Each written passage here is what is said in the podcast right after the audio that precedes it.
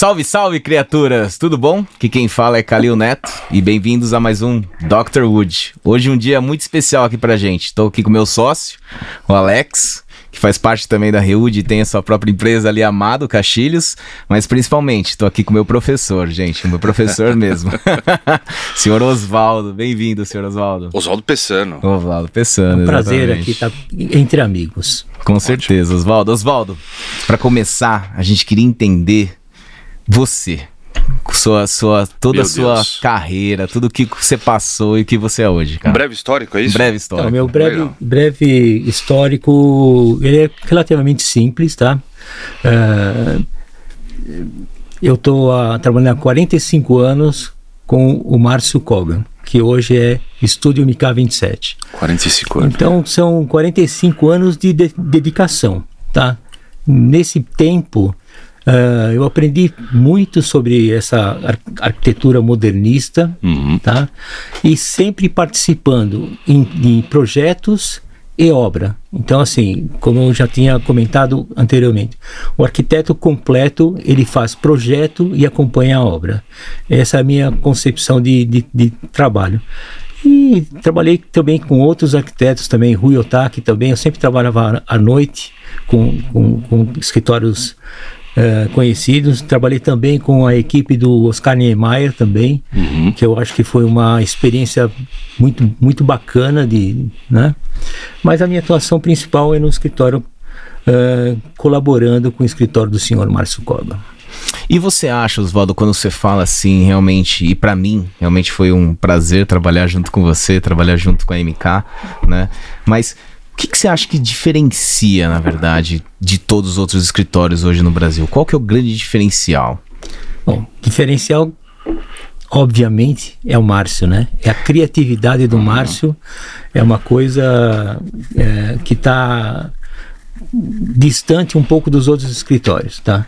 Mas é uma equipe muito boa também e eu sou um pesquisador, tá? Eu, todo, pro- no- todo novo projeto que eu entro, seja em estrutura em concreto ou estrutura em madeira, eu vou pesquisar. Ou seja, eh, tem- hoje em dia, na década de 70, por exemplo, era muito difícil. Você tinha que ter acesso a um livro e o livro era caro. Tá? Uhum. Então era muito difícil você ter acesso à informação. Hoje, você abre o seu celular, vai no Google, tem absolutamente tudo que você quer. Então, assim, é, vai trabalhar com uma, uma- vai fazer uma proposta de uma, de, um, de uma residência de alto padrão, que é o que nós mais fazemos. É, em estrutura madeira, eu começo pesquisando madeira, depois eu, eu vou para a pesquisa dos, dos principais fornecedores que eu tenho, entro em contato, ah, escolho os melhores fornecedores do Brasil, que é, que é desse jeito que a obra vai dar certo, tá? Então você pega o melhor calculista, não pega um, um calculista de segunda linha, pega o melhor. Pega o melhor fornecedor de vigas laminadas, não pega o segundo. A chance de dar certo é muito grande.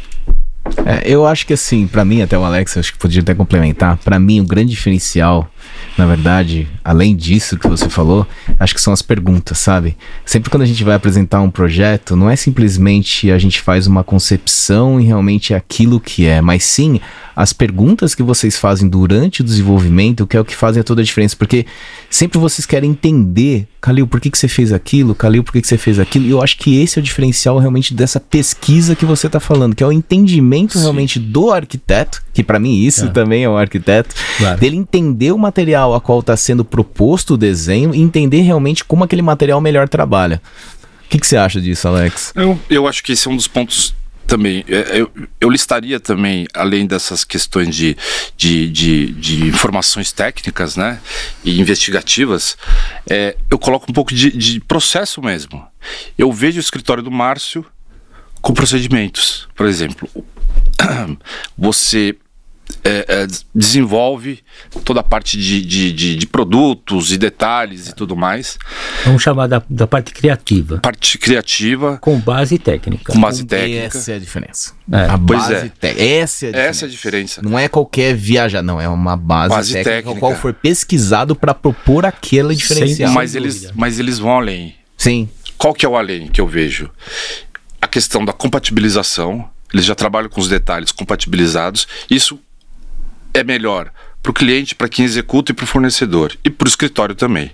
É óbvio que esses detalhes eles podem evoluir. E por que que evolui? Porque também tem a outra etapa de análise da execução, né? E vai analisar as patologias, o que deu certo, o que não deu certo. E aí você vai toda vez melhorando. Sim. É. Eu acho que um grande, um grande, um pulo que teve, por exemplo, quando a gente estava desenhando a Vila XP. Isso foi legal pra caramba, a Vila XP lá.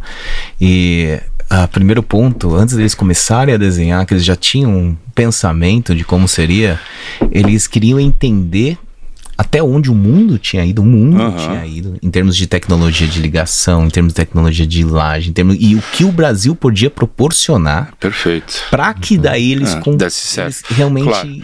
é. sabe, é, concepcionassem uma coisa que seria palpável. Uhum. Né? E a troca de informação também é absolutamente importante, tá?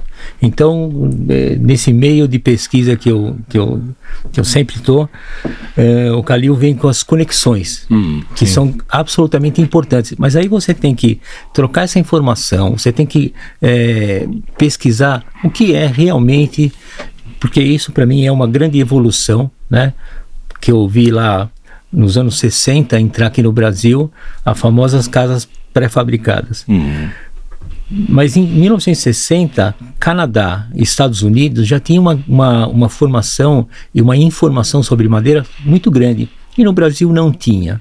Então eles tentaram importar um pouco dessa, dessa tecnologia, mas não tinha know-how. O que, que aconteceu? Queimou o negócio é, praticamente é, foi ficando inviável pelas patologias que iam apresentando, a patologia que, se apresentava por falta de pesquisa, levando-se em consideração que nos anos 60 nós não tínhamos a internet. Uhum. Então, o que acontece?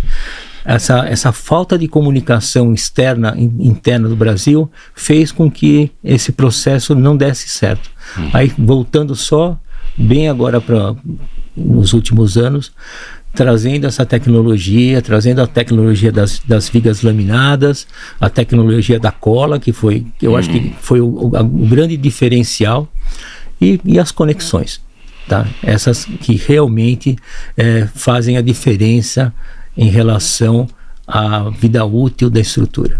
Sim. E em termos de concepção, cara, Resvaldo, você é um grande pesquisador, né? Eu sei que a gente pode ficar falando aqui. Na escala do, do, do Calil, eu sou número dois. Mas quando se fala em concepção estrutural, principalmente em madeira, uhum. quais são as suas referências e o que você acha interessante se tomar como premissa quando se trabalha realmente e se quer se concepcionar com esse tipo de material? Era... Bom, a minha maior referência, né? É da, é da arquitetura japonesa. Uhum. É a uhum. primeira referência que eu tenho, tá? E, e aí você tem uh, alguns uh, arquitetos japoneses também que fazem isso, né? Mas eu, eu procuro também pegar uma coisa mais, mais contemporânea também. Uhum. Tá? Então eu, eu vejo alguns uh, Instagrams que me, que me levam, até, até na Reude tem algumas referências também, tá? mas eu prefiro estar tá no, no, no campo da pesquisa. Sim, pra, em sim. relação a isso. E dentro das pesquisas que você tem feito, com o que, que você acha da madeira engenheirada em termos do mercado brasileiro? Como que você, como que você enxerga isso? Eu acho uma grande evolução entendeu? Eu acho que realmente ah, o primeiro passo sempre é o entendimento do que é o material, uhum. tá? Então, voltamos à pesquisa. Então, é, é o eucalipto, é o, é o pinus, né? Só que é o pinus autoclavado. Então, pesquise sobre pinos, pesquise sobre o processo de autoclave uhum. e pesquise sobre a, a, fibra, a fabricação das vigas laminadas. Então, todo esse processo vai te levar a um entendimento de como usar essa estrutura, tá? Então, que ela é um pouco diferente. Ela, ela, ela, ela é diferente da concepção da estrutura em concreto e estrutura metálica. Então, ela tem as suas características. Você usando dessas características, você vai ter um bom, pro, um bom projeto que vai ser objeto de conversa com o seu fornecedor. Uhum. Então é isso. É, eu acho que esse que acho que é o grande. é, eu acho que assim, e eu, eu acho que ainda tem muito a entender, né? Tanto é que o podcast acho que é, pra isso, realmente, para as e- pessoas e- entenderem e até um onde a gente pode E chegar. um ponto né? importante é que a madeira engenheirada, ela pode ser estrutural, Sim. né? Que é o que a gente está falando agora, ou não estrutural. Uhum. Então ela pode ser usada os perfis dos caixilhos, fazer um elemento, um brise de fachada que ele que tem que ter mais resistência e, e- e- e menos movimentação em termos de, de- de medida, né? É, estabilidade dimensional, essa é a palavra, né? É, me fala mais sobre essa diferença que você teve, por exemplo, quando você trabalhava com madeira tropical ou trabalhava com madeira engenheirada. Me fala, conta É. mais isso aí. Na, na ver- na verdade, assim. Apresenta Amado também, né, Alex? Pô. Não, é, pois é. Amado é uma empresa de castilhos, de madeira, né? É, é que quando a gente resolveu montar a empresa, a gente tinha. O, o principal objetivo era o quê? Entregar um produto de madeira que tivesse performance, qualidade, em termos de, de desempenho. Você fechar o castilho, é, ele vedar, né, do vento, água, você poder fazer ele funcionar é, é, bem, né, porque o que a gente via no mercado, principalmente de re- residência, era a, mar a marcenaria executando os castilhos. Que É isso é o que acontecia. é. Então, Ainda acontece de vez em quando. é, pois é. Ainda tem pessoas Não, que tem, não- tem. A questão toda é que agora tem norma. E aí entra nessa Então. questão mais técnica e tudo mais. Eu gostaria de falar um pouco dessa parte de norma, que é o seguinte: hoje um castilho de madeira ele tem que atender às normas vigentes, tem que Perfeito. atender estanqueidade, então ele tem que ter os seus devidos laudos, Uhum. tá? E eu vejo que Amado cresceu muito em relação a isso, que é uma coisa necessária e importante, tá? Por exemplo, sempre perguntam, né? É, Alex, o castilho de madeira, ele é. Ele performa tão bem quanto um castilho de alumínio? Qual que é a resposta? Melhor. Pois é, na verdade a, questão é a seguinte, né? Vindo do Se vendedor tem uma no- de madeira, se tem tem uma ser. norma, se tem uma norma funcionando ali, os dois têm Tem que, que funcionar iguais, bem, exatamente, entendeu? exatamente. Aí a questão da escolha do material vai pela vocação do arquiteto, vai pela vocação do projeto e tudo mais. Então assim, é para você ver que existe ainda essa, é, esse nosso, esse nosso, ah, essa memória né, em relação ao- aos produtos de madeira que, não, é, que infelizmente no Brasil se perdeu um pouquinho, porque antes faziam trabalhos muito bons de madeira. Mas aí as escolas, os, como é que fala, os liceus, né? Tinha aqui em São Paulo e tal. Fecharam Foram tudo. fechando, fechando e virou um processo industrial de, de quantidade, não de qualidade. Aí perdeu um pouco a mão. E essa diferencial de você utilizar realmente elementos colados Hum. pro castilho é uma coisa que.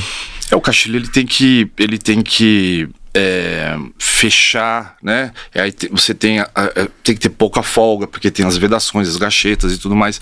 Então, se o material tiver movimentação, dilatação, ou ele, ele perder medida, você começa a perder desempenho e funcio- funcionabilidade. Então aí, na verdade, a madeira engenheirada, nesse caso, entra aí. E a questão das bitolas.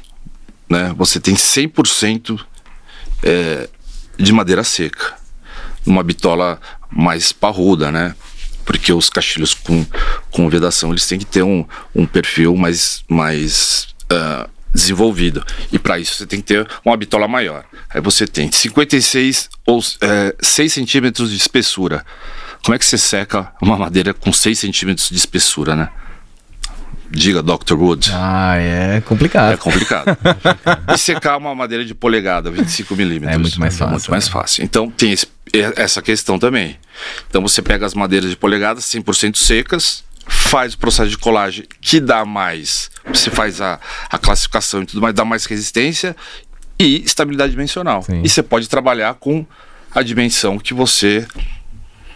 É, aí você dimensiona depois as ferragens para funcionar. E hoje você. Lem- Lembrando um pouco que eu, que eu participei também do desenvolvimento, Uhum. né, como escritório de arquitetura, com a parceria da Amado, esse desenvolvimento com a madeira engenheirada. Sim, verdade. E acho que seria eu legal acredito que dentro até da Amado já foi, foi uma evolução. Sem Tá. dúvida. Não, foi na época Tá. que eles nem faziam em pinos. Aí eu Então, cheguei lá e falei, viu, Alex, vamos Então, fazer vamos um fazer, modelo em pinos. É, o- Aí lançou junto com a MK27. eu falei, o primeiro projeto que, que a gente fez junto, né, com, com o, o MK27 foi o, a Casa Katussaba, né? Foi a casa Catuçaba, Sabe. que é uma casa é, que tem certificação platina GBC. é, do GBC Brasil. Sim. Perfeito. E lá que foi o início de tudo, na verdade, né? Lá a gente começou a trabalhar com perfil em madeira engenheirada, mas com a gente a, ge- a geometria, na verdade, ela a gente alterou um pouquinho, então para a vista ficar com 5 centímetros, que, que na época para nós era o máximo, né? Exatamente. é, ele ficou mais parrudo em termos de, de, de largura, né? É, mas ele ainda tinha, ele ainda, o trilho ficava para cima, tinha guias, É. Mas já né? era um, já, já- ele foi um, um- um- naquele momento uma coisa que é um diferencial de mercado. Uhum, Que eu saiba, não tem outro caixilho com essa mesma concepção. não tem. Não tem. Mesmo os importados, tá? Mesmo os importados não tem. Nos Estados Unidos tem uma, tem uma gama enorme de caixilhos, madeira, alumínio, madeira, enfim. Mas eh, nessa concepção não tem. Mas o projeto de Catuçaba, a estrutura de madeira tinha uma madeira especial lá, não tinha? Tinha, era Angelim, cara. Aquilo lá, aquilo lá foi um projeto que foi Ousado. todo ousado. Ousado. Vou chamar de ousado, porque na verdade, naquela época, não se tinha tudo aquilo em tecnologia pra fazer uma Não. casa daquela, né? Tá. Então foi, foi, Foi. realmente foi um diferencial. Mas a gente acompanhou, né? Testou no laboratório da USP. Não, acho que ficou perfeito lá. Para mim, É. a- o resultado ficou muito bom. A gente acompanhou uma, Acompanhamos. fizemos algumas histórias juntos, né? Né, a gente fez acho que três anos ou quatro anos de vistoria daquela casa e ela ainda tá pra alugar no Airbnb. Acho que é bem legal até. Legal. Pessoal que tiver interesse de alugar uma casa dessa, acho que é, vale a pena passar e entender, porque aquelas paredes também são de wood frame. Ah, paredezinho wood frame, né? Ah, aquela- É aquele projeto foi. que depois de pronto as pessoas não imaginam, né? E ela tem uma qualidade acústica muito boa. Tem. né? Wood frame. E é uma casa, assim, que realmente estava fora do que os padrões que tinha no mercado para se desenvolver. Ali tudo acho que foi do zero, né? Tudo Foi, do zero. foi. E, e, e a questão de ser um local também muito. é, imagina uma casa que É tivesse. uma logística di- uma, difícil. lo- né? uma logística difícil, você. Tinha que subir querer- o morro, né? Pra, Pois é.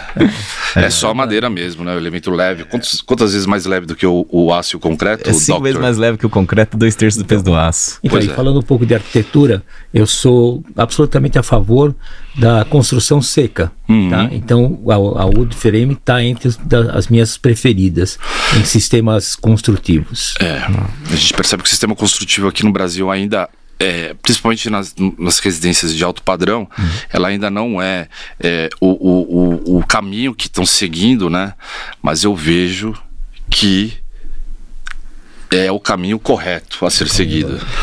Eu acho que falta um pouco de informação para as pessoas. eu acho que né? sim, né? Quer dizer, o, É um preconceito. Nos né? Estados Unidos, o cara faz isso há 60 anos e não tem pro- problema algum. Aqui no Brasil, a gente tem que romper essa barreira, eu acho. Eu acho que sim também. E eu acho que aí o esforço, na verdade, é dos, quem, de quem participa do processo, que são os arquitetos, a própria construtora que vai executar, os fornecedores, né, de, levar o produto industria- mais industrializado, ou seja, é, montagem na obra, não é né, você construir na obra, né? É, agora, você sabe que a gente também tem uma cultura de, de, de, de problemas e solução, né? Então, na verdade, essa questão de você gerar muito problema, tá- tem um monte de gente que também gosta disso, né? Fazer a obra em dois anos, porque aí a obra custa, não sei, é, mas é verdade. Ah, Não, mas uma, uma arquitetura que eu chamo de arquitetura moderna, ela é uma construção seca. É um wood frame, é um steel, steel, steel deck, Uhum. é um, um steel frame. Eu acho que todas elas são válidas. E o mais importante é o seguinte: é- todas é- esses sistemas já têm laudos que comprovam a sua qualidade. É verdade. sim. Então é o seguinte, para você eh, fazer um laudo de uma parede de, de tijolos é um pouco difícil, mas o drywall, por exemplo, ou o wood frame já tá, já tem pronto, já tem E todos você os consegue mensurar o- que realmente elas têm aquela, aquela qualidade acústica desejada. Não, e o wood frame agora foi aceito até para Minha Casa Minha Vida, foi tudo Não. normatizado. Agora tem um grande mercado e tem várias empresas grandes como a Leia agora apostando realmente no mercado Minha Casa Minha Vida de sistema de wood frame. Eu acho sensacional, é um grande passo para a madeira, é um grande passo para o sistema e eu acho que cada vez mais pessoas em contato com esse tipo de sistema, a gente vai perder um pouco desse preconceito, essa falta de informação que as pessoas têm do próprio sistema. É isso. É, é esse isso. é o grande ponto que o Brasil está virando uhum. hoje. Ah. E, e Oswaldo, eu sei que seu seu, sua especialidade são detalhes, né? São os detalhes que mudam a vida, são detalhes que, que para mim. Arquitetura é detalhe, na é, verdade. Mim, arquitetura sem, é detalhe, dúvida. cara. E, e, quando se fala em detalhamento e hum. se fala em madeira, quais são os principais detalhes que você acha que é importante levar em consideração? E quais foram os principais, até mesmo numa obra, né? O que, que se deve levar em consideração? Assim, quais são os principais detalhes que sempre falta para um arquiteto? ou Porque para mim, na verdade, as pessoas têm um pouco de falta de informação. A falta de informação causa um preconceito, desse preconceito falta um detalhe e as pessoas não sabem como o desempenho daquilo. Acho que acredita a mesma coisa que acontece com um caixilho, né?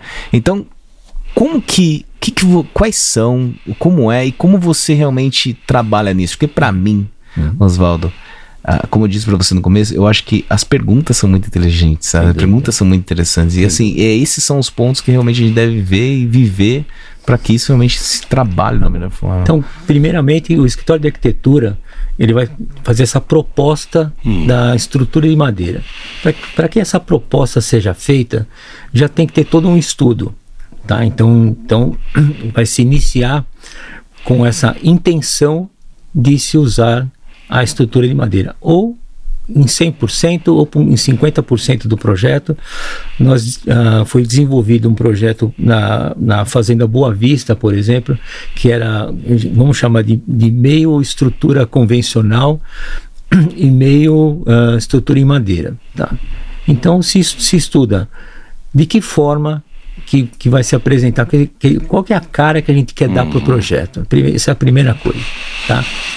A estrutura de madeira vai ficar aparente e não vai ficar aparente? Na minha opinião, é, quando você pensa em uma estrutura em madeira, eu gosto mais dela aparente. Perfeito. Então você tem que tratar essa aparência da estrutura de madeira. Então é, é um forro de, de madeira é, com uma madeirinha macho e fêmea, você entendeu? É, detalhes de conexão de, de, entre caixilho e estrutura de madeira, que isso é muito importante, uhum. porque em algum momento pode ter algum tipo de, de, de deslocamento, deslocamento né? Você, principalmente para o escritório que a gente trabalha com vãos muito é. grandes, então você tem que pensar em, em algum tipo de, de, de é, que, que, vai te assegurar que não vai ter problemas futuros. Então isso é o detalhamento, né? É, é, é, deixar é deixar lá uma, uma área para o caixilho trabalhar, né, em relação à viga, né? A viga vai trabalhar um pouquinho, não vai ter um esmagamento de caixilho. Então isso é um detalhamento. Já comentei com você, aprender um pouco mais sobre conexões também, né, que é uma coisa que você colocou lá e eu fui pesquisando sobre as conexões. E tipos de, de acabamento que você pode dar na madeira também. Obviamente, quando você. É, no escritório nós temos o projeto da Micasa, tá? que na minha, na minha ideia é a, é a melhor é, situação para estrutura de madeira. Ela está contida dentro de um, de um revestimento em é, policarbonato. Ou seja, aquela quando uma estrutura de madeira não recebe diretamente é, sol e água, ela vai ter uma, uma longevidade enorme, uhum. você entendeu?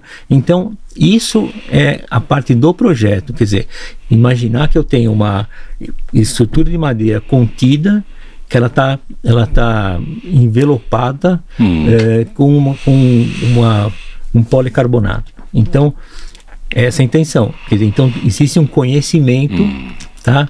E uma intenção de que é, seja uma coisa mais que tenha uma vida útil muito maior. É, aquilo para mim é um. Posso, posso fazer uma pergunta? Claro. Uma, é uma curiosidade que eu tenho, Oswaldo. Os clientes que chegam para vocês, é, eles. Porque é aquilo lá, né? A, a, a, os projetos de vocês, eles, eles têm uma assinatura, né? Você olha, já identifica, né? E aí os clientes vem buscar isso. Sim. Né? É, vocês tiveram essa transição, né? Porque eu vejo projeto, os projetos é, de 10, 15 anos atrás e os projetos atuais, usando a madeira como elemento estrutural e tudo mais. O que, o que o pessoal tem buscado hoje no escritório? Os clientes, eu digo, né? Em termos de, de, de então, de já design. tem clientes que já vêm com, uma, com, uma, com um pedido para o Márcio.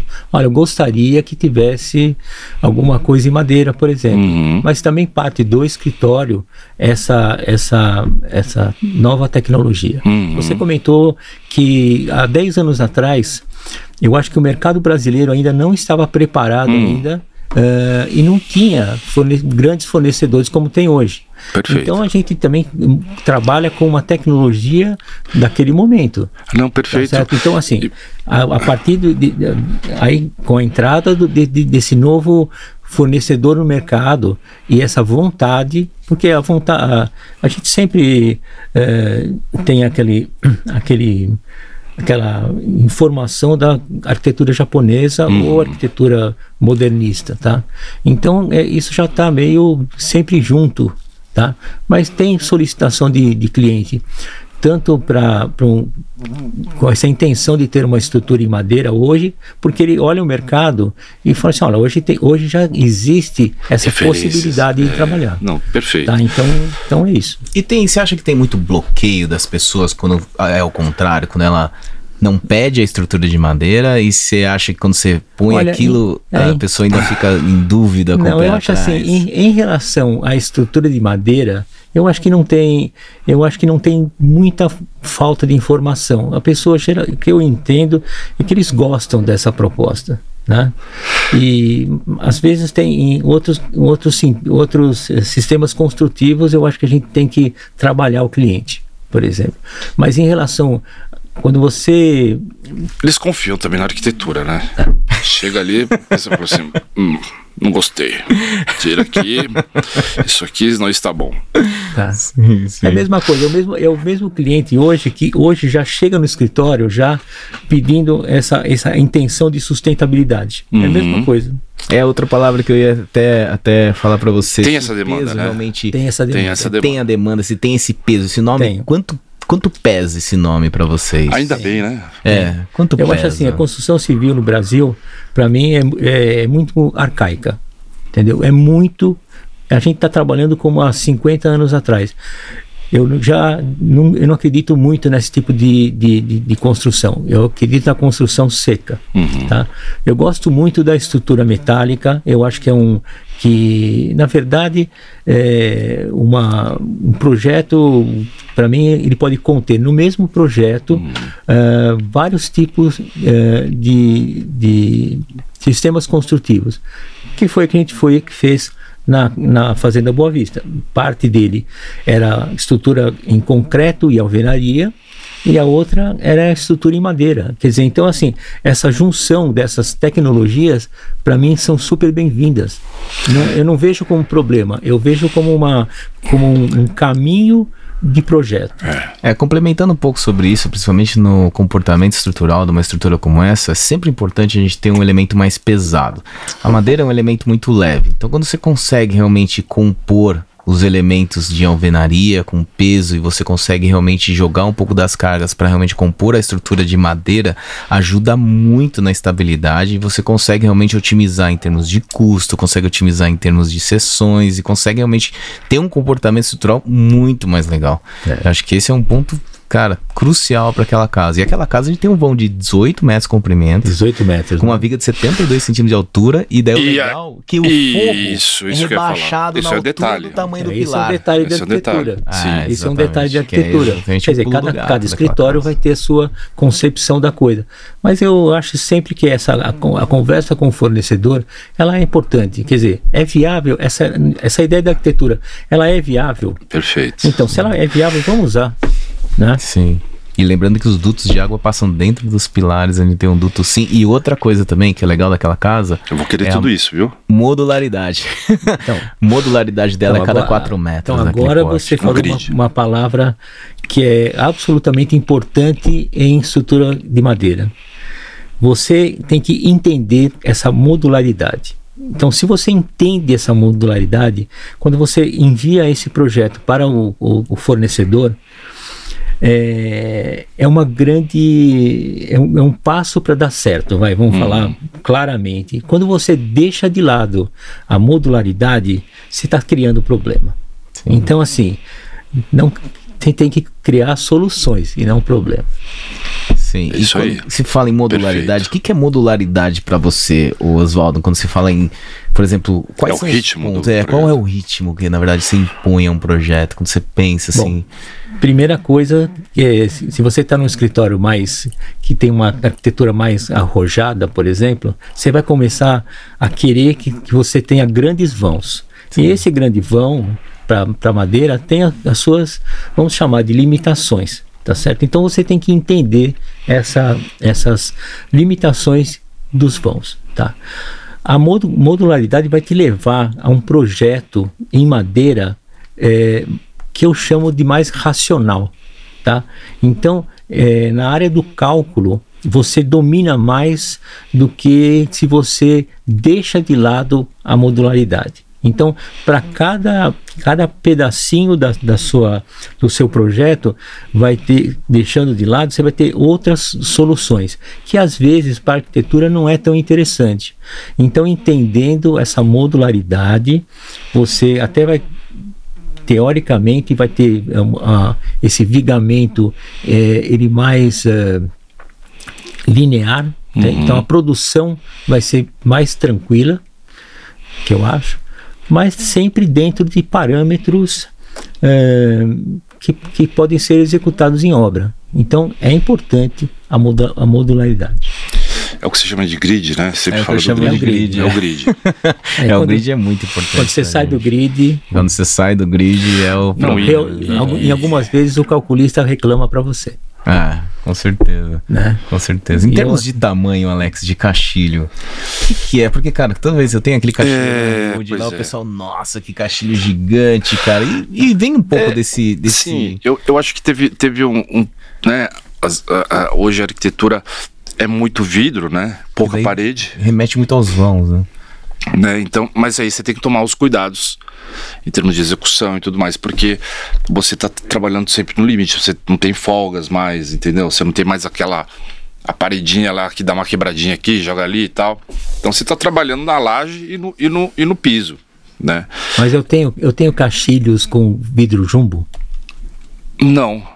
Não. Não. Então para você é uma limitação? Não, não, não. Na verdade, assim, a questão, a, a limitação, na verdade, para o caixilho hoje, que, gente, lá na Amado, é basicamente o peso. Porque acima de 450 quilos, é, a porta os testes que a gente fez, você passa dos 13 quilos de força. Uhum. Para sair, para tirar a folha da inércia.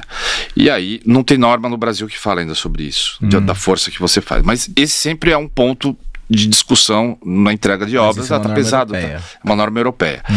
É, de uso residencial, portas e tal, até 450 quilos. Então o que acontece? 450 quilos, aí você automatiza.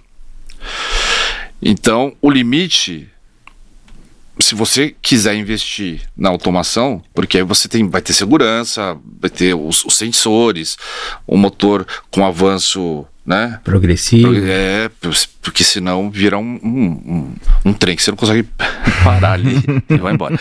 Então, na verdade, o limite está um pouco nas, no vidro, que aqui acho que tem vidro de 6 metros, de, de, de, chapa de 6 metros. Eu não sei a largura dele, ele deve, acho que é no máximo a 2,80 ou 3,20, alguma coisa assim. É, talvez né? dois aí, pouco menos. Mas, mas aí, eu acho que você movimentar um, um painel desse tamanho numa residência, não sei se faz muito sentido, entendeu? É. E outra coisa que, eu acho importante também é, é, o, é o, uso do vidro insulado. Hum. Tá? Eu acho que é uma coisa. É, eu acho que sempre, em, falando um pouco em sustentabilidade, uhum. é a intenção de deixar o calor para fora. Sem tá? dúvida. Então, não, não tratar o, depois que ele entrou. Eu acho que essa é uma das dos pensamentos de sustentabilidade, eu acho. Perfeito. Você tem um, um, um ganho energético dependendo de onde for e da fachada que você tiver, porque senão você vira uma fonte de calor mesmo É, o vidro, é. né? Porque ele fica esquenta e fica emanando calor para dentro do ambiente. É. Nesse caso, o vidro duplo, ele tem a camada de ar no meio, então o vidro externo esquenta, mas o interno não. Então, você É. não tem essa. No projeto a gente tem uma, uma- sempre uma, um cuidado de, de evitar ao máximo que o sol tenha incidência direta sobre o vidro. Uhum. Tá? Então, essas são as, a- as varandas, a- a- os- as abas que a gente costuma fazer no projeto. Perfeito. Então, é, essa é a forma que a gente diminui um pouco a temperatura interna. É, é, os testes mostraram que o vidro duplo ajuda, ajuda. Ajuda. Se eu colocar um filme no vidro, ajuda. Se usar o gás, ajuda. Mas o que, o que você tem é, ganho realmente em termos energéticos é o sombreamento. É o sombreamento, sem Acabou. dúvida.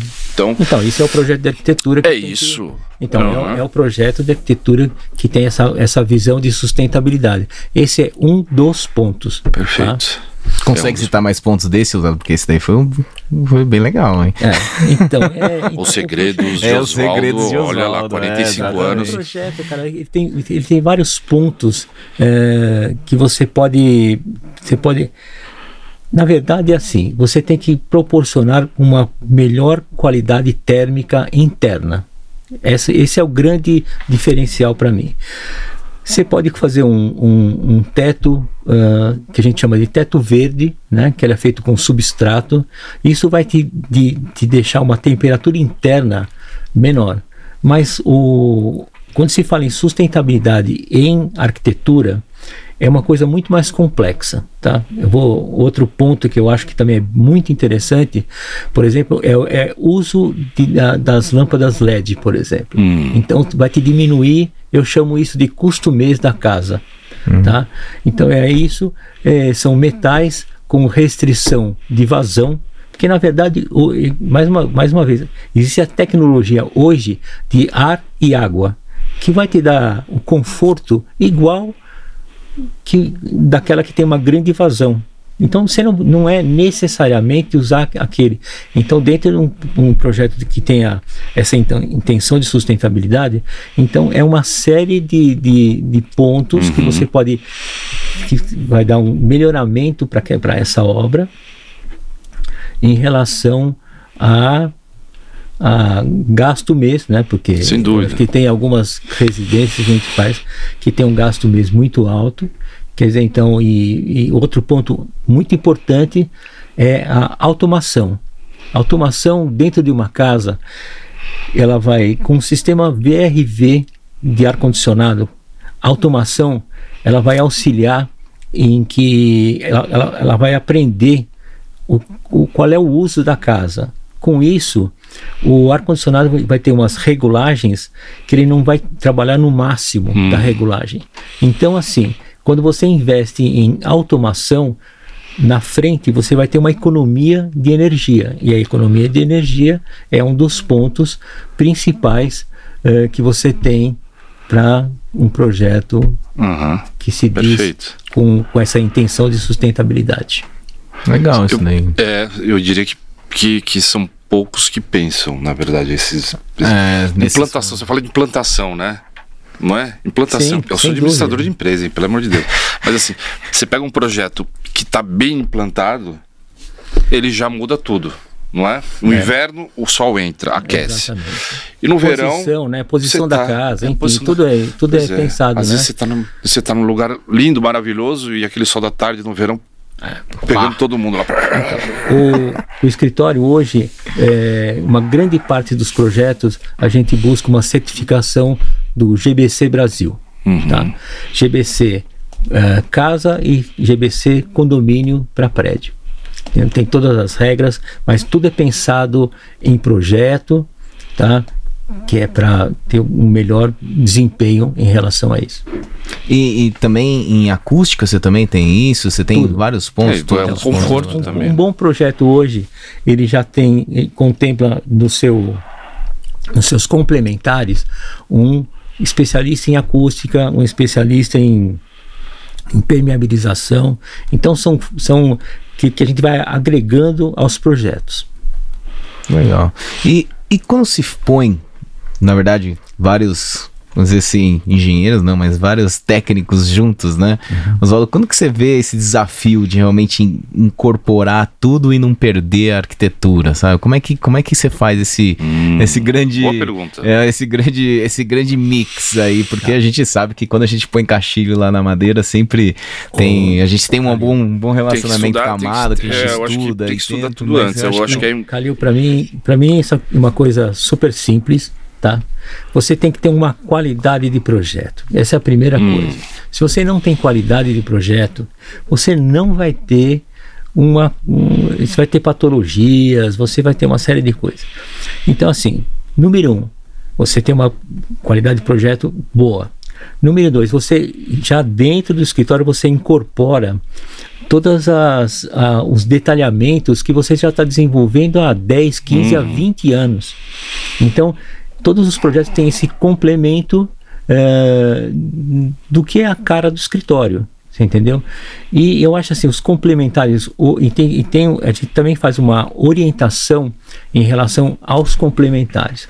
Ou seja, um projeto de ar-condicionado, hoje, é, existe uma orientação do escritório em relação a usar o equipamento é, que seja mais, que, que mais moderno, que, que tenham um menor impacto, né? ou seja, novas tecnologias. Então, para quando é feito um projeto que, que, que a gente busca uma certificação GBC, então ele já é um, um ele tem esse diferencial. Como tem na, no ar condicionado, ele vai ter, é, por exemplo, a autonomia, a, a, a, a parte de autonomia não, é de é, de lógica do escritório, né? A, a, inteligência, a, é. a, inteligência artificial. Então, aí. Então, ele, vai, ele vai pegando todas as informações do que você vai usando. Ele abriu esse horário, ele abriu aquilo e já aprendeu. Exatamente. Então, é, essa, essa, essa, é, esse controle de tudo feito pela automação. Uhum. Tá? Então ele vai, ele vai controlar absolutamente tudo. Ele vai controlar, por exemplo, quando o, o sprinkler do, do, os aspersores do jardim, eles ligam e desligam. Não é mais o cara que vai com a mangueira, hum. é o aspersor que vai ligar no horário tal e vai usar um, um certa quantidade de água. Então esse controle leva você a ter uma economia. Hum. E a economia é o que a gente imagina nesses projetos que visa a sustentabilidade. É, eu acho que esse é o grande diferencial, na verdade, do escritório. É tipo o nível de qualidade. nível então, de são os detalhes. Como, como, diz o, como diz o Calil, são os detalhes. São os faz detalhes todo, pode falar, ele faz toda a diferença, porque na verdade o processo anda melhor de execução, o processo de definição né, de, de tudo ali, do, dos acabamentos e tudo mais, é mais rápido. Então, na verdade, é mais produtivo, né? É, como o Calil já viu, eventualmente já viu, é, eu também faço uma orientação para a construtora. Sim. Você entendeu? Então, quando eu vejo que a construtora ainda está um pouco. não tem, não tá, desenvolveu esse know-how, tá? Aí eu, eu tento fazer uma orientação, uhum. tá? Principalmente em obra, em relação a, a segurança, que eu acho que é fundamental, e é, é, desperdício de materiais, enfim, eu, tu, eu acho que tudo é, é, é, é possível de se fazer. Tá? Em relação, por exemplo, à, estrutura, uh, são os procedimentos. Né? Quando você entrega uma viga laminada na obra, tem que ter um procedimento. Tá? Ela não pode ficar em qualquer lugar, uhum. não pode ficar de qualquer forma. Então, deve, deve ter um, um procedimento, quer dizer, então tem que ter um lugar na obra para fazer o. Antes de qualquer coisa, já tem que já tem que ter um lugarzinho ali seco. Ah, então, essa aí é uma conversa entre o fornecedor e a construtora, uhum. mas eu também faço esse, esse, esse controle também. Obviamente, se tiver de uma forma que não esteja correta no, no, no canteiro de obra, eu vou alertar a, a construtora, porque eventualmente pode, é, desse, dessa forma de armazenar não correta, pode, é, pode ter algum problema sem é, dúvida. Nas vigas laminadas, né? Não, sem dúvida. E hoje, dentro da sua experiência, Oswaldo, quais são os principais erros que as construtoras realmente é, fazem e nem dão conta que fazem, na verdade? Cara, a gente Bom, que é fornecedor, a gente apanha bastante, né? É, é, não, é. Mas é. Eu vou, focar, eu vou focar apenas na, na, em relação a essas vigas laminadas. Tá, tá bom. É isso que eu falei para vocês. Quer dizer, então tem que ter uma conversa entre a construtora e, e, o fornecedor. E o fornecedor tem que dar todas as orientações corretas. Uhum. Quer dizer, vai estar tá lá na obra a, as, as vigas. Ela tem que tá, ela não pode tocar o solo, Uhum. tá certo? E ela tem que ter uma lona de proteção até no momento do uso. Você entendeu? Tem que ter. Vocês sabem disso. Tá? Agora, alguma consultora que não faz isso vai prejudicar o, o, o produto de vocês Sem dúvida. Tá? Porque num segundo momento, em uma montagem, você vai falar assim, pô, mas recebeu umidade, então Manchou. manchou, né? Porque essa mancha vai ser difícil para tirar. Uhum. Então esse controle, mas eu, eu acredito muito que o fornecedor ele tem que dar esse caminho Sem cara. dúvida, sem dúvida. É, Esse, na verdade, onde, onde a gente pode atuar, na verdade, e aí controlar, a gente tem que atuar, né? É, isso é uma É, que orientando e tudo mais. eu faço questão realmente quando a gente fecha um Então a pedido, Reude, traga os a clientes. hoje não faz a montagem também. Sim, sim. A gente leva o cliente lá, explica pra ele, fala, cara, se você perder essa peça, essa peça foi fabricada pra você, pro seu projeto, não Então, é? então. Não tem uma peça igual a essa e pra, daqui. E para alguém que tem alguma dúvida, vai lá no Instagram. Entendeu? olha, olha, o- olha o, o trabalho da Reude lá, acompanhamento de obra. É. É maravilhoso, cara. Simplesmente maravilhoso. Queria até agradecer a Gabi que faz esse trabalho lá pra gente lá, que ela realmente se dedica Pô, Gabi, pra, pô, Gabi. pra fazer isso daí. Eu acho que é sensacional, cara. Acho que é uma das coisas que a gente. E esse acompanhamento de obra era realmente pra mostrar pras pessoas, cara, até onde a gente pode chegar, quais são as possibilidades, porque muitas pessoas acham que, ah, você só faz projeto na Boa Vista, na grama. Não é assim. Não é a gente, assim. cara, Não, faz projeto, projeto, é, em qualquer lugar. Estrutura- as estruturas, a madeira engenheirada é um produto mais democrático, né? Sim. Sem dúvida nenhuma. Eu concordo com você.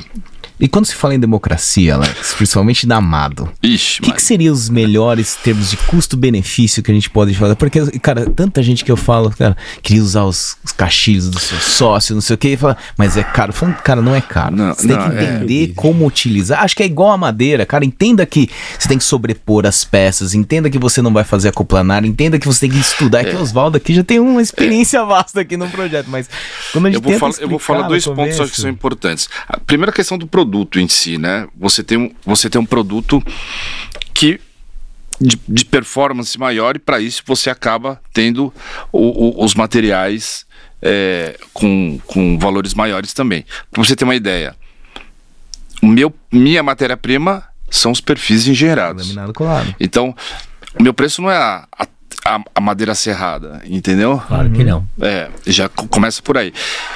Mas o produto, na verdade, o produto em si, a fabricação do produto, tá para quem quiser, vai é só andar por aí na Europa ou mesmo ali- no Chile e ver como é que é comprar as máquinas, as fresas e fabricar. Na verdade, o que eu sempre falo que, que o, o- know-how que a gente adquiriu nesse, nesse, nesse tempo todo e a Rewood também já adquiriu é de fazer esse trabalho de entender o que a arquitetura quer. Você, se a arquitetura não não não, não está compatibilizando ainda, você tem que fazer esse, esse esse esse esse encaixe no projeto de arquitetura, porque você tem que saber onde o forro vai vir, onde onde a soleira vai estar, onde o caixilho vai estar posicionado dentro do vão. Então, se você não souber isso, quem que vai decidir? O instalador, o engenheiro residente vai decidir isso na obra, que não é entendeu? correto, que não é isso aí. correto. Então, quando o escritório do, do Márcio, ele já traz todas essas informações. Porque já conversou, já dialogou. Então, agora, nos escritórios que não fazem isso, a gente faz. Aí o que acontece? Medida, né? É outro ponto. trabalha em milímetros, a obra é centímetros. Então tem toda essa questão. Nível, prumo, esquadro, tem tudo isso. E acompanhar depois ainda aprovação de, todos, de, todos, de todas essas informações e produzir no prazo. Que o prazo pode ser o prazo que real mesmo, que está no pedido, ou pode ser daqui a dois anos. É. Sim. Então você tem que ter essa, essa flexibilidade de conseguir encaixar, porque você sabe que uma obra fechou ali, mas pode você vai ter que fabricar aqui, né? E agora? Eu ia fabricar aqui, agora não tem mais nada para produzir. Mas Sim. Alex, Você eu, tem eu- ter- no meu acompanhamento de obra, que eu faço um acompanhamento periódico, tá? Uhum. Eu, eu, eu, eu- uma das, das formas que eu mais eh, gosto é o seguinte: é você estar um passo à frente, tá? O que é estar um passo à frente? É em um momento em que você vai entrar com o seu caixilho ou vai tirar as medidas do seu caixilho. Uhum. Eu faço uma verificação uh, de prumo, tá? de dimensionamento, porque o escritório já fez um pacote uh, específico de caixilho. Uhum. Entregou esse pacote para você, já, você já fez essa análise, mas chega lá na obra, é, a parede está fora de prumo. Então, antes que você vai lá, A eu, gente eu faz uma checagem. essa verificação, Ah, aham. eu, eu faço um alerta para o construtor, falando, olha, é, depois de um pouco de prática de obra, é claro, né? Então assim, olha, olha, sua parede está fora de prumo. Então existe, tem uma verificação, ele pega um, um, um nível laser lá e vai lá e está fora de prumo. Então Entendi. assim, eu- eu- o que eu peço assim, ajuste antes do caixilho entrar. Perfeito. Tá, então idem para aquela parte de baixo, o nivelamento na parte de baixo é absolutamente importante. A impermeab- impermeabilização tem que estar bem feita também. Perfeito. É, outra, é outro ponto que também eu faço questão que esteja bem feita. Aham. Tá? Ah, a instalação dos drenos, enfim, vai estar tudo pronto para quando você entrar na obra, tá minimamente Com condições. possível de entrar. Sem dúvida. O que a gente faz, né, Oswaldo, é um, é um procedimento interno nosso, nosso também, é a gente detalha, né, a- o que, é, caso não tenha da arquitetura, ou tenha que colocar algumas informações mais específicas, a gente detalha o vão também, né, para engenharia. E caso ele tenha dúvida, a gente pode até acompanhar, fazer uma visita e tudo mais, mas antes de entregar, não tem jeito pelo menos duas semanas antes tem que dar um tem que ir na obra ver né? Porque infelizmente às vezes então tá tudo certo vou entregar. Chega lá começa a aparecer algumas não conformidades e aí sempre aquela questão né? Agora quem vai ter que resolver? Eu já resolvi muito problema que não era meu hoje não hoje não. Então, tá, e, e lembrando que a gente hoje tem uma, tem uma obra nossa em que nós temos uma fachada com a madeira engenheirada. sensacional é Tá, então isso é uma proposta, quer dizer, uma proposta da arquitetura, perfeito já entendendo o material perfeito e com a parceria de estar desenvolvendo esse produto. É, isso eu fiz em parceria com, com, com, com a Rewood, também com o Calil. Ele me ajudou na parte de, de estruturar todas as.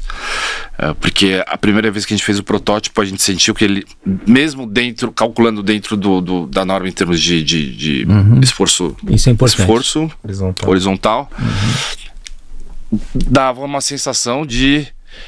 Cara, isso aqui não tá. E aí a gente fez umas barras chatas em vez das barras. pá, pá, pá. Eu vi. Aí segurou.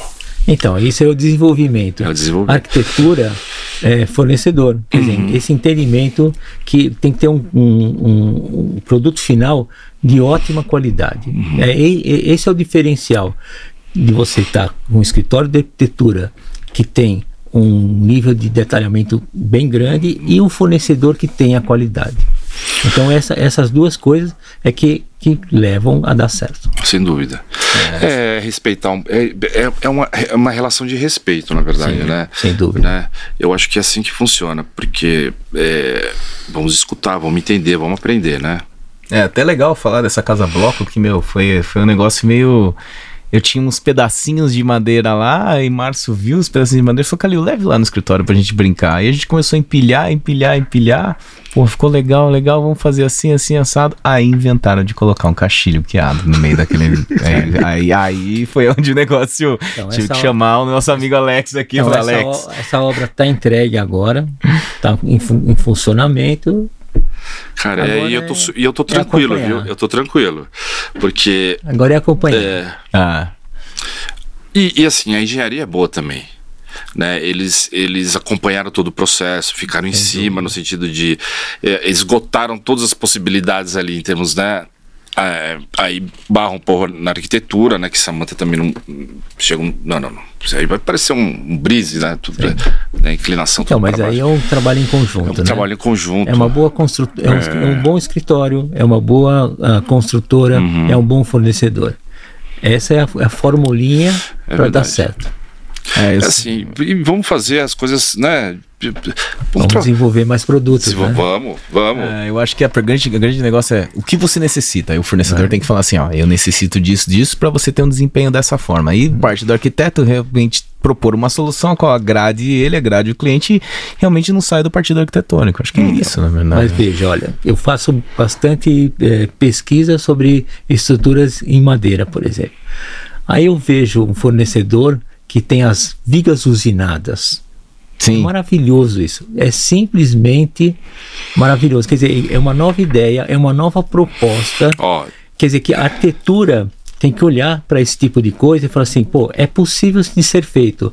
Olha, foi, tem todo um processo, quem quiser conhecer, vai conhecer, vai, você já colocou um, um material super bom eh, em relação a isso, a essas usinagens, que é uma coisa que eu também acredito muito também. Esse é, uma, é um passo que eu vejo que é um passo tecnológico importante.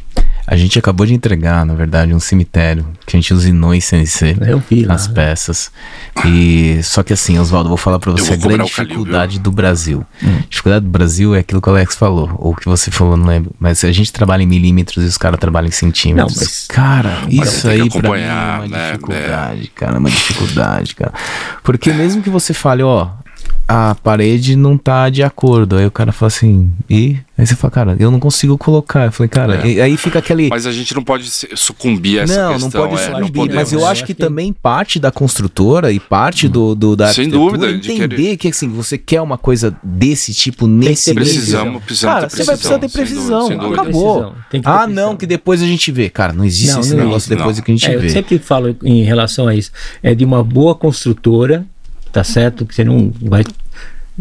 Uma construtora linha B ou linha C não vai funcionar. Não vai, Oswaldo, cara. Mas, de qualquer forma, cara, eu quero voltar e falar assim: essa, é, quando eu vi essa, essa viga laminada, é, viga usinada, cara, eu fiquei impressionado, cara. Eu fiquei Mas olha só, legal, isso resolve muita coisa, hein? assentos. Uma Sim. viga usinada resolve muita coisa. Tá. Principalmente com os cachilos, viu? Então, mas para isso tem que ter tecnologia, tem que ter maquinário, tem que ter Ah, não, investimento. é, não, mas o investimento já está feito já. hein? Então, o investimento foi feito. Agora tem que Por saber- isso que é, você tem tem, que- que se aliar aos melhores fornecedores. Sim. Tá? Você não vai chegar para um cara X qualquer que ele não vai ter maquinário. Ah. Quer dizer, você vai fazer uma proposta em que o cara não tem tecnologia Hum. para te atender. Então, é essa parceria que eu, que eu acho que é importante. Uhum. Quer dizer, é o bom projeto e um fornecedor que possa desenvolver a sua ideia. Sim, né? eu- Que tenha know-how, que tenha tecnologia para isso. É, a gente vai voltar naquele que você falou, o momento que a gente está vivendo, porque muitas vezes a gente entende até o momento que a MK e vocês estão vivendo, que vocês voam na frente e a gente vai atrás e tenta até propor novas tecnologias, que foi a placa de NLT que a gente propôs para aquele É. projeto, que foi o primeiro projeto lá de NLT, que, É. cara, vocês pegaram na mão, vamos fazer isso acontecer Eu e estou tipo. acompanhando, eu estou acompanhando lá o, o stand de venda que Sim. é nessa- com essa tecnologia.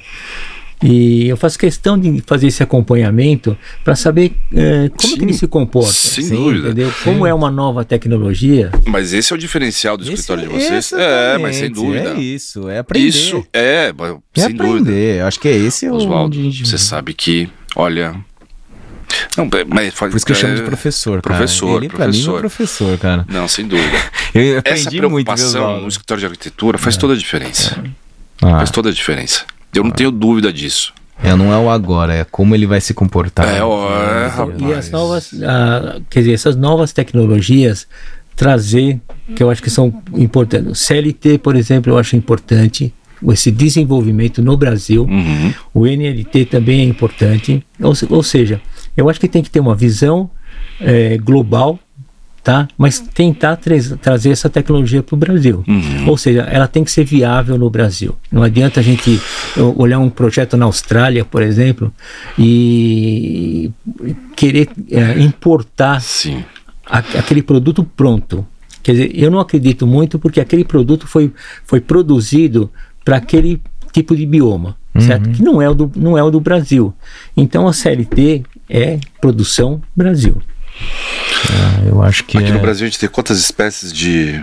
Ah, de madeira tem um monte, Não, não, né, de, de- Como que você fala? Né, de. Xilófagos. Ah, de cupins É, e sim. xilófagos, é, sim. Exatamente. É, então é tropicalização, é isso que exatamente, é a tropicalização do Exatamente. Material. do não Lá tem uso, quantos? é. Lá tem quantos? 15? Três, 3, no 4. máximo ali, é. tem quantos? Tem mais espécies de, de cupim do que espécies de madeira. vai, você, vai, você vai importar do Canadá, por exemplo, que é o, é- lá é o maple, né? Que, Ah, da É, o madeira. maple. Ou ash ou maple. Então, você aquele aquele apple canadense, ele é bonito, ele é super bonito, mas para o Brasil, que tipo de, de tratamento específico que tem que ter? Eu, eu posso importar diretamente do Canadá essa placa? Eu acredito que não. Tem, tem um, tem um Tem que ter- processozinho A meio gente complicado. fez isso na Dengo e veio da Áustria. E eles escolheram uma madeira diferenciada na, na face e realmente teve que passar por um processo de autoclave para usar no Brasil, que é Uhum. perante a norma. E, cara, não posso garantir que foi feito 100%, porque na verdade não foi a gente que fez, foi a KLH. Mas quando a gente usou lá, a gente viu que realmente tinha passado por um processo de impregnação, sabe? Tá bom. Que é uma coisa que é super importante. Não, e essa questão da madeira, né? é- é- às vezes a gente acaba caindo nessas questões. Ah, eu quero o carvalho americano. Sim. Eu também quero.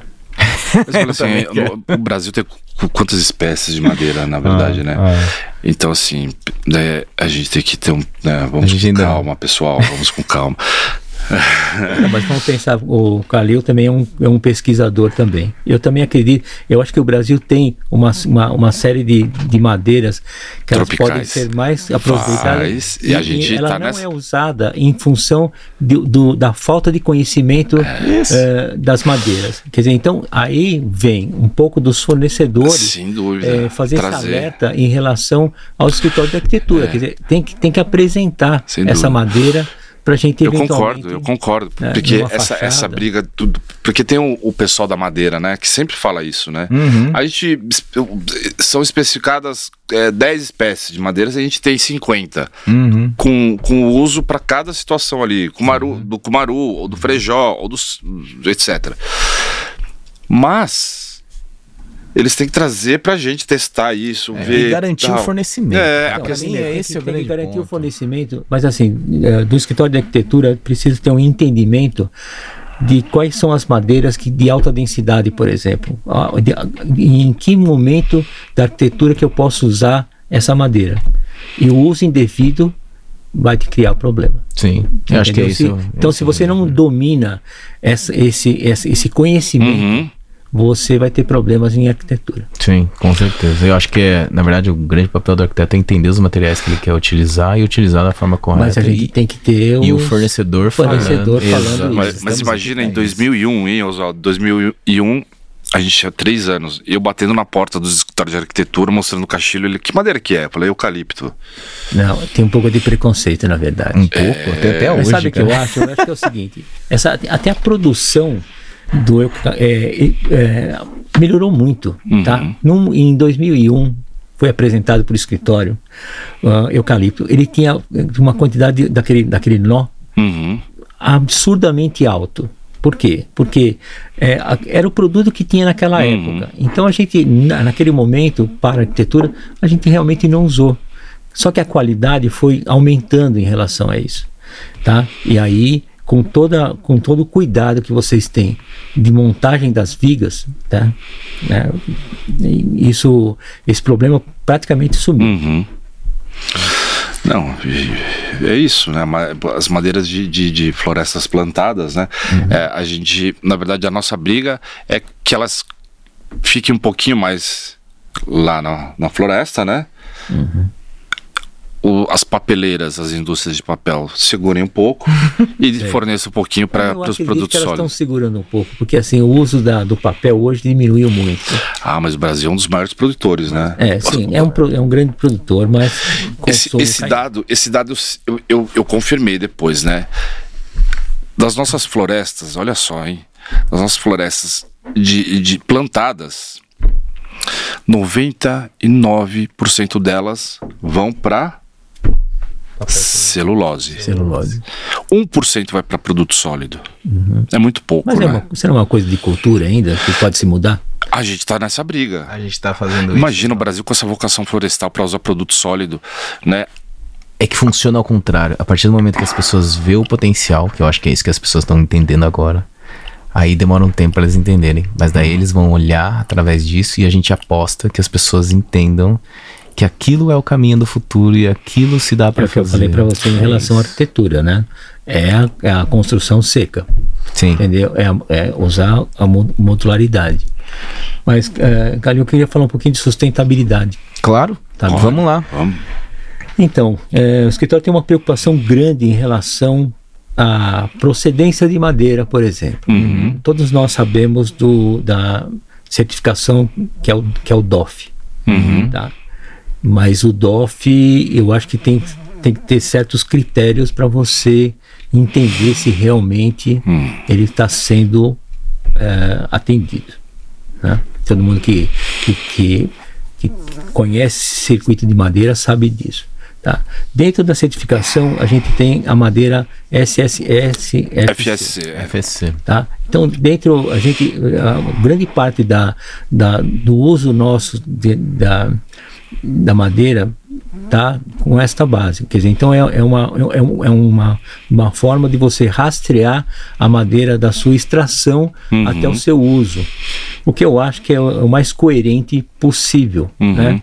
E se é a extração também está sendo feita de forma É, correta, né? legal. correta, legal, tudo mais. É isso aí. Né? Uhum. É, na verdade, em termos de DOF, o DOF é documento de origem florestal, esse ele é realmente utilizado para as madeiras que são nativas ou plantadas, né? Tem madeiras nativas, plantadas e reflorestadas. Perfeito. Quando você fala de madeiras nativas e plantadas, que são madeiras que realmente vêm do Brasil, a gente precisa entender exatamente de onde ela vem, como ela foi retirada e e por que ela está sendo retirada e dentro daquela área está sendo retirada de uma forma correta e sustentável. Acho que esse é o grande ponto, Que né? é o manejo. Que é o manejo. É o manejo. Exatamente. Quando você fala em madeiras de reflorestamento, são madeiras que não são do Brasil, que vieram, que é no caso do pinus e eucalipto, que é a gente utiliza, que tem um rápido crescimento, né? E essas madeiras, sim, elas não precisam de documento de origem florestal, porque elas nunca foram nativas da- do, do negócio. Quando você fala em FSC, aí é um outro nível. Sim. É uma coisa que garante realmente, por exemplo, que o que o cara que está utilizando a motosserra, ele não está derrubando a gasolina que está no chão para penetrar no solo e está garantindo realmente todo o ciclo. Eu acho que principalmente a MK, ele solicita muito essa parte. É, um- é realmente uma isso A gente para tá mim certificando, é, viu? é Até uma informação é importante. é, isso é Perfeito. O pessoal da Imaflora, um abraço para o Léo da Imaflora. É, exatamente. E eu acho Eu que acho que esse é o caminho. esse é o caminho. É. Exatamente. Não, e, Até porque para você sobreviver no mercado. Não, e outra coisa, e, e quando você entende o propósito disso, fica mais fácil, entender? Você Faz não pensa sentido, simples, né, faz sentido. Você não é simplesmente "Oh, um selo. Não, o pessoal, né? É isso. Tá, o pessoal tá plantando ali, quem que mão de obra que está utilizando? né? Como é que está sendo feito? Assim, todo equipamento de proteção, sem proteção. Ah, ok. Então, beleza. Ok, então tá bom. Tá, tá fazendo certinho. Vamos lá. Oswaldo, última pergunta, que nosso tempo já. Já foi. O bate-papo, o bate-papo. Oswaldo, pra você, o que é arquitetura, cara? que arquitetura? Isso é uma pergunta bem difícil de se, de se responder. Bom, como eu sempre falo para você, ela tá, para mim sempre a base é a pesquisa, tá? Para você fazer uma boa arquitetura, você tem que ter muito tempo de pesquisa, tá?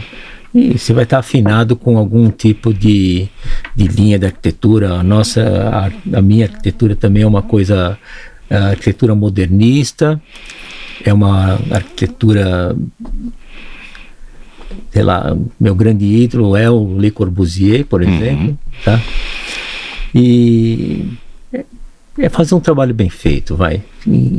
Sintetizando Tem, tem- bastante que querer fazer, né? essa É- intenção de fazer um trabalho bem feito. Isso, interessante, é isso. É isso.